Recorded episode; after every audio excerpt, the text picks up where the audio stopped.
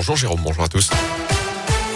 Et à la une de l'actu, la parole des enquêteurs au procès de Nordal Lelandais hier aux assises de Grenoble. Les experts de la gendarmerie chargés de cette lourde enquête sont revenus en détail sur cette nuit du 27 août 2017 au cours de laquelle Maëlys a été enlevée.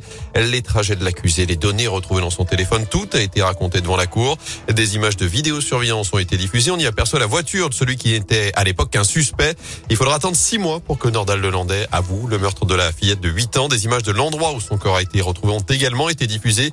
Un moment particulier particulièrement difficile pour le père de Maëlys. Écoutez son avocat, maître Martin Vatinel. Vous avez un homme à qui on a arraché euh, sa jeune fille, qui a eu à revivre les circonstances dans lesquelles sa fille va être retrouvée, le lieu euh, où son corps va être abandonné, et pendant de très longs mois, une période d'autant plus douloureuse que c'est une période au cours de laquelle il s'est accroché à des espoirs fous euh, de pouvoir un jour la retrouver. C'est avant tout une souffrance, et puis c'est effectivement un regret parce que ce temps qui est passé est euh, un obstacle majeur à la question qui aujourd'hui le hante depuis euh, tant d'années, euh, qui est celle de savoir ce qui est véritablement arrivé à sa fille. Donc oui, c'est un regret. Et pour les avocats des parties civiles, si Nordal Lelandais était passé plus tôt aux aveux, les circonstances de la mort de Maëlys auraient pu être clairement mises à jour. Notez que ce vendredi, les premiers témoins vont être entendus dans l'autre affaire, celle des agressions sexuelles commises par l'accusé sur deux de ses petites cousines. Dans l'actu également, de nouveaux cas de grippe aviaire dans la Loire. Cette fois, cinq signes ont été retrouvés morts mardi sur les étangs du Roi situés à Montverdun, ce qui modifie donc le périmètre de la zone de contrôle temporaire mise en place dans le département après la découverte d'un premier cas à Mornan en forêt la semaine dernière. Deux communes supplémentaires sont concernés désormais par les restrictions Pralon et Sainte-Agathe-la-Boutresse, qui en fait 14 au total. Toutes les volailles de basse-cour, les oiseaux captifs devraient rester confinés. La vente à la ferme est interdite. Certaines activités de chasse et de pêche également.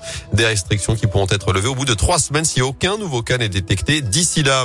En bref, il va falloir être patient si vous voulez rejoindre les stations de sport d'hiver. Demain, Bison futiste le drapeau rouge dans le sens des départs. Ce sera orange pour les retours avec les premiers départs en vacances pour la zone B. Pour nous, ce sera à partir de la fin de semaine prochaine. Enfin, Ben Mazué, Hugo Tesser ou encore Groundation. Les nouveaux noms ont été lâchés pour le Forestival du 5 au 7 août prochain à Trelin. Ce sera à la 16e édition. Je vous rappelle que Skip de Use, Damso et Terre Noire notamment avaient déjà été annoncés. En foot, ils ne disputeront pas la finale de la Coupe d'Afrique des Nations. Les Camerounais Harold Moukoudi et Yvan Neyou ont été éliminés hier par l'Égypte à l'issue de la séance des tirs au but. Moukoudi a d'ailleurs vu sa tentative repoussée par le gardien adverse. Les deux Stéphanois disputeront tout de même la finale pour la troisième place demain soir face au Burkina Faso. Juste avant cela, à 17h ce samedi, leurs coéquipiers à saint vont défier Montpellier pour la 23e journée de Ligue 1 avec le retour dans le groupe de Romain Mouma et Wabi Kazri. Eliakim Mangala devrait également faire sa première apparition. Pas Enzo Crivelli touché aux ischio-jambiers. Une édition plombée par le Covid, mais pas que. C'est aujourd'hui que débutent officiellement les JO d'hiver à Pékin avec la cérémonie d'ouverture tout à l'heure à partir de 13h. Plusieurs pays ont décidé de boycotter l'événement comme les États-Unis et le Royaume-Uni. La France, elle, n'enverra la ministre des Sports que la semaine prochaine.